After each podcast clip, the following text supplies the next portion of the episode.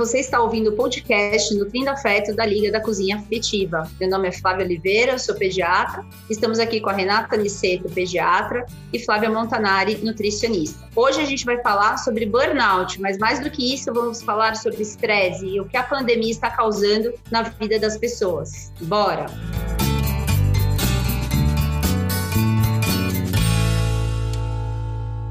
Assunto super pertinente, meninas. Flávia, uh, Flávias, né? Flávia nutricionista e a Flávia pediatra, que estão aqui hoje comigo. Eu sou Renata, pediatra, e acho esse assunto super pertinente quando estamos vivendo essa longa pandemia, né? No começo a gente imaginou que a pandemia fosse durar um, dois meses, já estamos entrando em um ano aí com notícias de, de aumento do número de casos, várias cidades pelo interior de São Paulo, pelo Brasil, promovendo o fechamento novamente.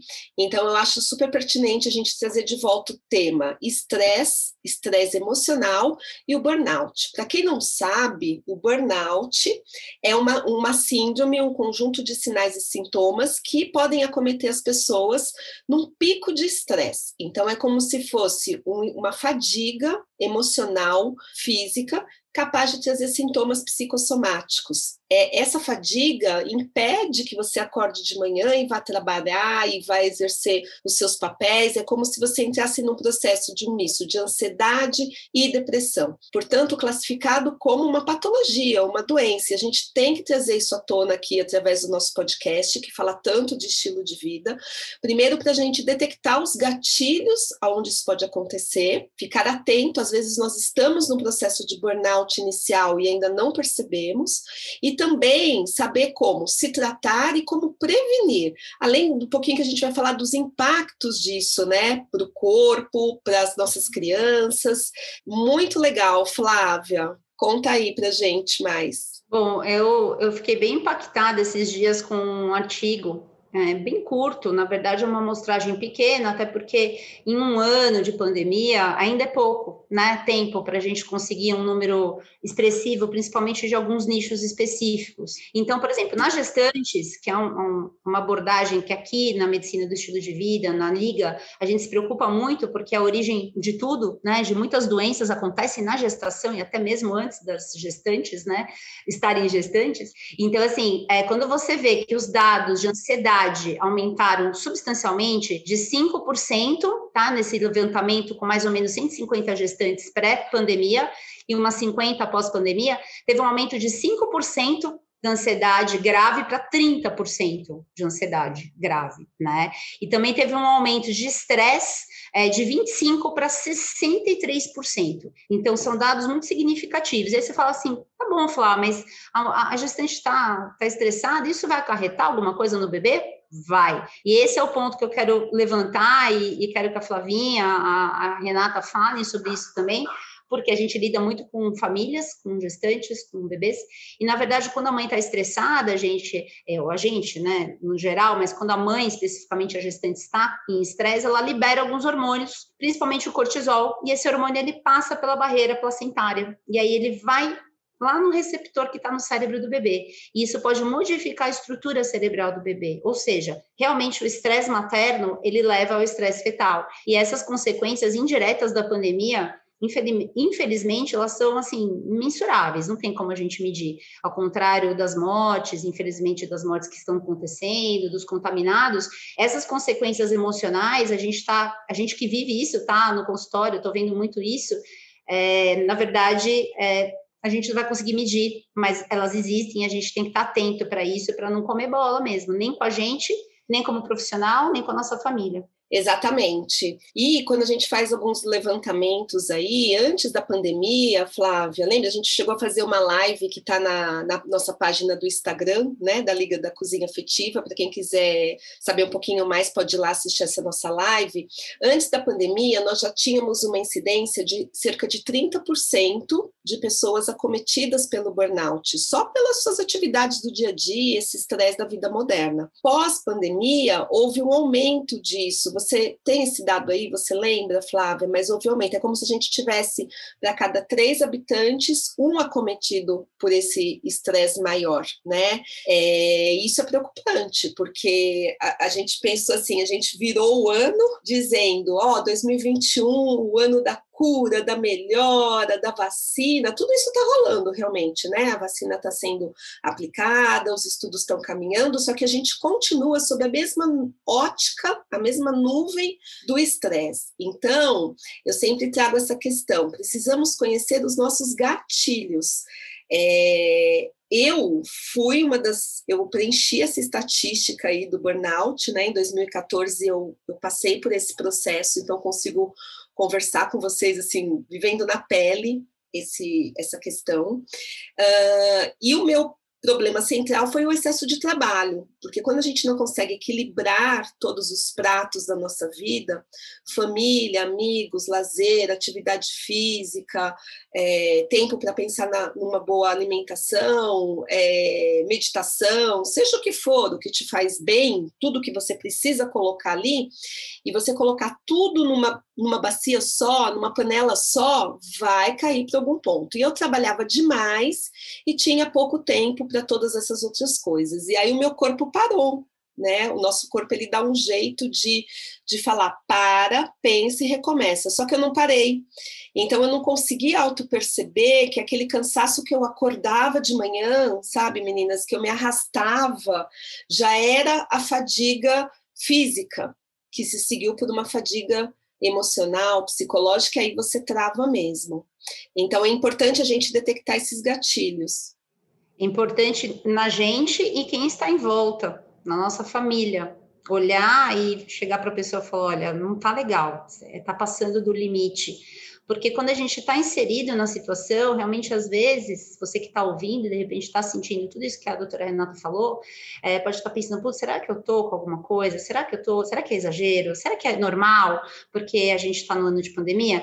É claro que é, é assim, não é que é normal estar tá estressado, mas é esperado estar estressado no momento que a gente está, é um ano numa insegurança do que vai acontecer, é, como a Renata falou, a vacina chegou, mas a vacina não é a bala de prata, gente, que vai matar o Covid que teremos que conviver com ele, e isso gera uma, uma, uma, ansiedade muito grande. Tem a questão do trabalho, algumas famílias têm essa insegurança do trabalho, é, alguns foram mandados embora, outros é, tiveram que remanejar dentro do seu próprio trabalho, a renda diminuiu, às vezes a renda está igual, mas está trabalhando muito mais em casa, e aqui um, um, um adendo do, do home office como um fator estressante, aonde você perde o limite do seu lar, onde você tem a sua é, conexão com você, com a sua família, e está tudo misturado, é homeschooling, é home office, que eu brinco, é o home home, que é as questões da, da casa, inerentes ao funcionamento da casa, então é muita coisa para administrar,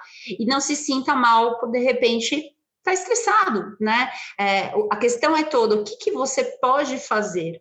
E a medicina do estilo de vida vai trazer isso, através de algumas dicas que a gente vai falar aqui, doutora Renata, a Flavinha vão falar, e assim, porque é muito fácil falar, olha, gente, a gente está estressado, vão falar, nossa, Flávia, que novidade que você falou, mas na verdade é bom a gente reafirmar isso, né, às vezes o óbvio precisa ser dito, para a gente entender esse processo, né, de que né, realmente está todo estressado, mas o que, que eu posso fazer em relação a isso? Flávia tirou as palavras da minha boca. Eu ia falar exatamente isso. Na realidade, não sei se vocês estão lembradas, mas o nosso, nosso trabalho em medicina do estilo de vida começou exatamente por causa desse estresse pandêmico, né? Que era para ser pós-pandêmico e continua pandêmico. Então, puxando um pouco a sardinha aqui para o meu lado e o da Flávia, que gostamos muito da questão da medicina culinária dentro do estilo de vida, vamos falar um pouquinho de alimentação.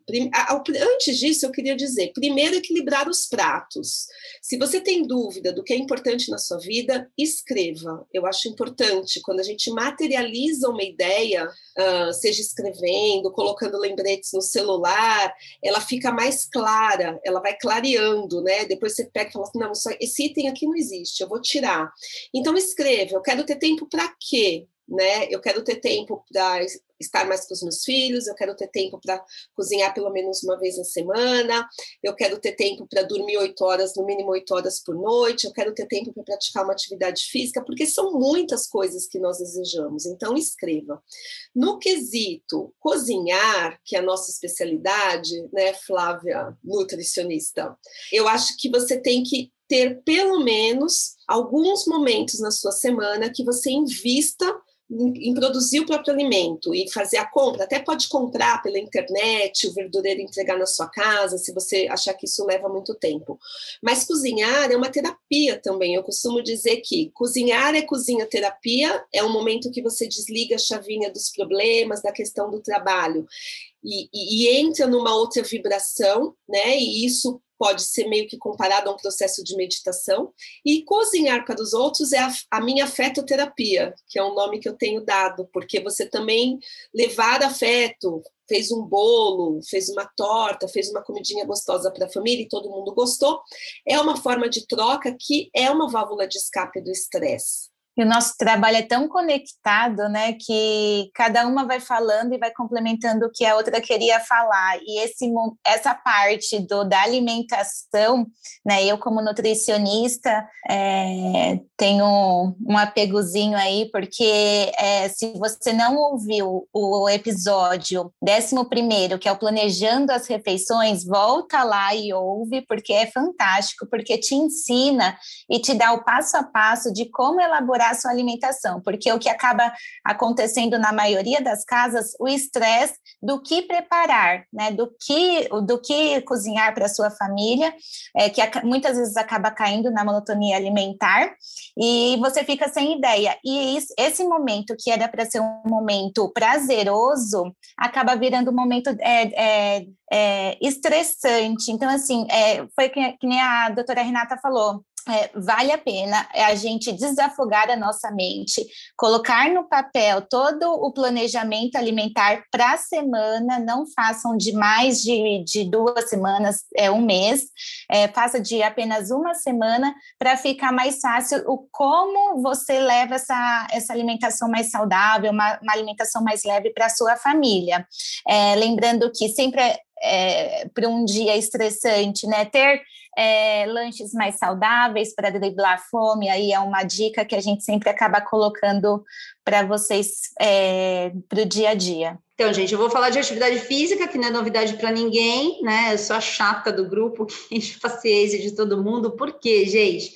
Porque a atividade física, ela é uma, um liberador gigante de endorfina, né? Que vai combater os outros hormônios né, de estresse que eu falei no começo aqui da gestante, que é o cortisol, adrenalina, etc. Então, é, durante a atividade física, é uma maneira de você se conectar com você mesmo, é quase uma meditação, né? Na verdade, depende muito do, do que você quer, do que você gosta, e o que é importante, assim como a Flavinha falou da, da questão alimentar, do planejamento, a atividade física também requer um planejamento, que você vai ter que encaixar ela no seu dia a dia. Só que se você está no zero, né, não está fazendo nada, é, assim como no guideline do MS eles comentam, qualquer movimento conta, tá? Qualquer movimento. Ah, eu preciso ir na padaria, vou a pé. Né, se é dois, três quarteirões da minha casa. É, preciso subir no meu trabalho três, é, três andares. Vou de escada, não vou. As pessoas entendem a atividade física como uma coisa que tem que ser muito direcionada e estruturada se for, é melhor, é claro, né? Mas é, se você conseguir inserir essas pequenas modificações no seu dia a dia, você vai já estar tá se movimentando. E isso, aos poucos, vai te dando bem-estar e vai liberando um pouco de endorfina, sim. Principalmente no home office, não fique muitas horas sentado na frente do computador. Não fique. Levanta, vai tomar uma água, desce no seu prédio, se você mora num prédio, por exemplo. Eu tenho uma paciente minha que ela desce a cada, acho que ela instituiu cada uma hora e meia, uma hora, ela desce e fica cinco minutos, que tem um jardim no prédio dela. Ela fica lá sentada, sabe assim, não fazer nada. É, essa hora que você acaba, o não fazer nada, acaba te. E nisso ela desce de escada, então existe um movimento. Então, comece, comece da maneira que você puder e conseguir mas apenas comece. Se você não começar, não tem como sentir uma diferença em relação ao estresse e tudo que está envolvido em relação ao burnout. E é perceptível também, Flávia, que após o início da atividade física regular, mesmo que sejam é, poucos minutos no seu dia ou alguns momentos durante a semana, o nosso sono melhora, né? A qualidade no sono fica muito melhor. O sono é muito mais é, reconfortante, reparador, e essa é uma outra alça importante, porque, como a gente fala na medicina do estilo de vida, está tudo interligado, né? Eu como melhor, eu me sinto melhor para praticar atividade física, eu pratico atividade física, eu durmo melhor. Se eu durmo, e aí eu me estresso menos. Se eu durmo melhor, eu tenho mais pique para recomeçar todo esse ciclo. Então, para gente que está é, tá em casa é, ou está em dupla jornada aí, trabalha uma parte do tempo em casa, outra sai, enfim, não importa qual é o seu estilo de vida atual no, no seu dia de trabalho, é, o que, que é muito importante? A gente garantir as nossas horas de sono. Então, garantirmos, no mínimo, aí as oito horas de sono, estou falando do indivíduo adulto, né? A Flávia, depois a gente pode conversar um pouco sobre as crianças e os adolescentes, mas garantir que a gente vá num horário para a cama adequado e faça esse número de horas. O sono, ele é reparador, e ele é uma alça de feedback desse movimento todo. Se eu não durmo direito, eu não vou estar afim de cozinhar, às vezes eu não tenho nem apetite, e aí eu vou derrubando todo esse esquema que eu montei para me blindar da questão do estresse. Inclusive a higiene do sono, né? O que está acontecendo muito com hoje em dia, a, a, gente deita com o celular na mão, a luz do celular faz com que a gente fique ligadona e não consegue dormir. Então, o que eu acabo fazendo comigo mesma é eu deixo o celular no closet, bem longe de mim, a ponto de eu não precisar levantar e ter que ficar olhando o celular. Então, são algumas dicas que a gente acaba utilizando como higiene do sono, inclusive a televisão também, que é, pode acabar te despertando.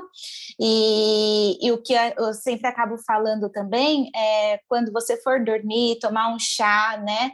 Um chá que acalma, um chá. É, eu, eu sempre faço aqui em casa chá com casca do maracujá né, que é um pouco calmante, então acaba me deixando um pouco mais tranquila. De melissa também eu acho que é importante. E, e eu acho que isso acaba é, é contribuindo para a gente ter um sono melhor. Eu acho que o sono é um dos pilares que tem mais conexão com o resto, sabe? É, porque, na verdade, para você ter um sono de qualidade, tem tudo que está em volta daquilo, né? Que é o que as meninas estão falando. Então, você tem que ter uma higiene do sono, e essa higiene do sono contempla o que você faz horas antes de dormir e também durante o dia, né? Uma coisa que é importante lembrar aqui do sono é a exposição à luz natural né? É, não adianta ficar sol o dia inteiro em casa com essa luz artificial. O nosso cérebro ele precisa desse estímulo natural. Então, essa descida que eu falei do prédio, por exemplo, é uma opção, caso você não consiga ir num parque, por exemplo. Mas se você puder, pelo menos uma vez na semana, ir para algum lugar que tenha natureza, isso acaba te, te conectando, né? E a alimentação que você come antes, evitar cafeína, evitar alimentos muito gordurosos, é, doces, as crianças ficam agitadas, né? Então, assim, tudo isso E os eletrônicos, como a Flávia falou, eles acabam afetando a produção de melatonina, e por isso que acaba também impactando, às vezes, na indução do sono. A pessoa está cansada, ela deita na cama e plim! Parece que acende uma lâmpada, né? E por quê? Porque talvez ela tenha mais sensibilidade. Então, na medicina do estilo de vida, está tudo muito interconectado e acaba isso levando é, a, um, a, uma conduta muito uniforme em relação à prevenção de doenças e na prevenção do burnout e do estresse, né? Tem um artigo, e assim, eu estava pensando muito sobre isso, meninas, é, eu queria comentar aqui é, um artigo sobre quando a gente tem uma ideia ou a gente tem um, um quer quebrar um paradigma, é difícil, né? Porque você fala e parece às vezes que você é doido que está falando um negócio que só você está falando, né? E eu me sinto muito assim às vezes, e acho que é um passo que a gente está dando, né? Tem um estudo que eles falam sobre linhas, né, comportamento humano. Então, eles mostram uma folha com duas linhas paralelas, claramente paralelas para as pessoas. E aí, no primeiro momento, todo mundo olha e fala: ah, é paralelo, é paralelo, todo mundo, umas 50 pessoas. Aí, na segunda parte do estudo, eles deixam uma pessoa que vai ser estudada e 50 atores que vão falar que as linhas não são paralelas. Não, gente, não é paralelo. Imagina, isso não é paralelo, não. Imagina. A pessoa que está sendo estudada fica olhando do tipo, putz, eu vou falar que está paralelo, 50 pessoas estão falando que não. Aí, quando pergunta para a pessoa o que, que ela fala, a maioria que não é paralelo. Tá? E aí acontece um terceiro momento, que é onde tem os 50 atores falando que não é paralelo, mas tem um ator que fala que é paralelo. Tipo, ele fala: Imagina, vocês estão viajando, isso aqui é óbvio que isso aqui é paralelo. E todo mundo falou: Não, não é paralelo. E essa pessoa que está lá, ela fica contagiada por essa pessoa, né? Então, até o meu marido falou esses dias que muito, todo mundo sabe o que é ter uma vida saudável, né? Isso a gente já ouviu alguma vez, isso é um conhecimento. A gente precisa reconhecer isso, né? E é através desse movimento. Então ele falou assim: vocês são a segunda pessoa. vocês da liga, ele falou isso para mim. Vocês estão mostrando é, que tipo o primeiro cara que falou que estilo de vida saudável era a melhor opção, não tá louco, né? Então é, é isso que a gente quer aqui trazer esse movimento para vocês. Por isso que tudo vai conectar com a medicina do estilo de vida, inclusive o burnout. Sim, isso é super interessante, porque além de tudo isso, a gente vive a medicina do estilo de vida, né? Isso que eu acho mais sensacional. É, a gente prega o que a gente vive. Então, você fala da sua atividade física, das suas aventuras pela cozinha, é, eu vice-versa, assim, que eu tenho as aventuras na cozinha, mas não tinha atividade física e coloco atividade física. Então, a gente é, começa a, a, levar a informação de maneira gostosa e leve. Talvez uma informação que as pessoas pessoas já tenham, mas que possam se inspirar também da maneira como a gente passa e fala. Isso que eu acho bacana, né? E eu queria, assim, juntar tudo isso que a gente está falando, eu acho que é um, é um pupurri dos nossos podcasts, né? Sem querer para falar de estresse e burnout, a gente acaba tendo que fazer um pupurri, é cair na questão da autoestima, né?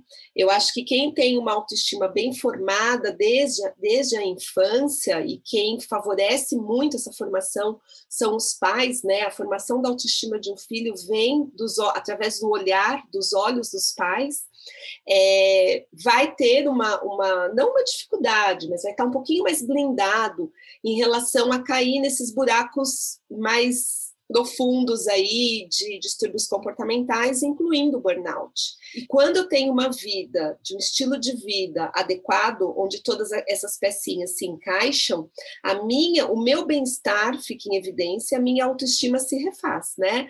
Você pensa assim, ah, eu estou acima do peso, eu não estou dormindo direito, não estou sendo tão produtivo no trabalho, então você vai ficando meio para baixo, eu não estou dando tudo de mim, eu não estou conseguindo. Mas quando eu tenho tudo encaixadinho, a produtividade é melhor, você acorda melhor, você produz melhor e você acaba automaticamente se sentindo melhor.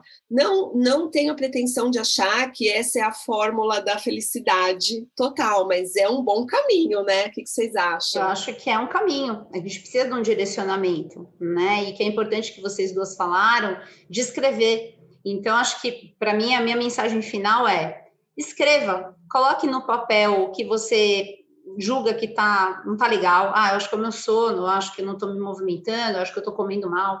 Hoje, por exemplo, meninas, veio um paciente no consultório e ele falou, doutor, eu estou preocupado porque a gente pede muita comida em restaurante. É, assim, eu sei cozinhar o básico, mas assim, eu acho que a gente pede demais.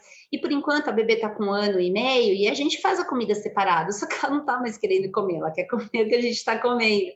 E aí eu perguntei para ele, nossa, mas de, das 14 refeições principais na semana, né? Tirando o café da manhã, almoço e janta, quantas vezes vocês pedem? Ele falou 10, e é bastante.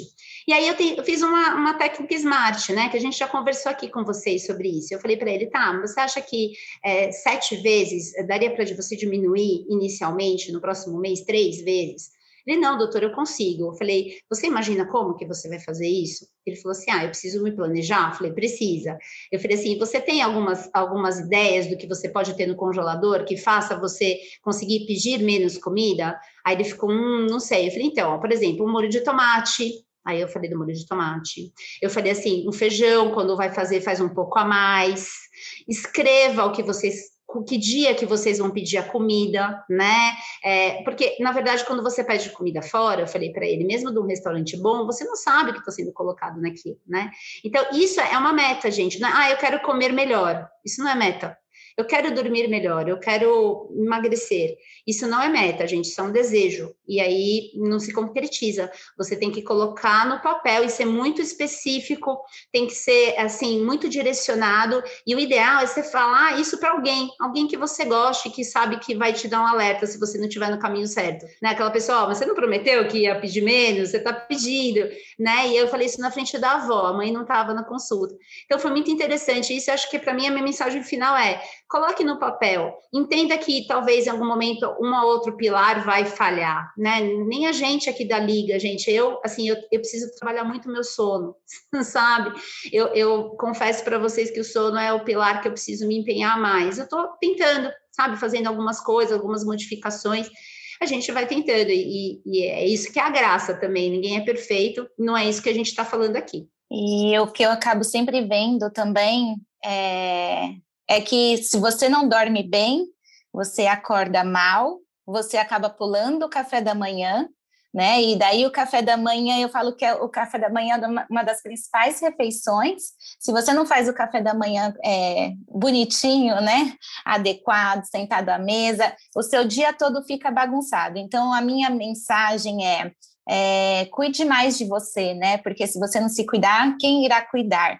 Então, dê esse tempo para você, esse tempo para você sentar à mesa, acorda um 10, 20 minutos que seja mais cedo, é, prepare a mesa numa noite anterior, é, já tenha no papel, como a doutora Flávia falou, é, o, o cardápio da semana para o café da manhã, que daí vai ficar um, um, um momento para você e um momento para sua família, e o seu dia vai ficar vai fluir super bem. A minha última mensagem desse podcast, pelo amor de Deus, hein, pessoal?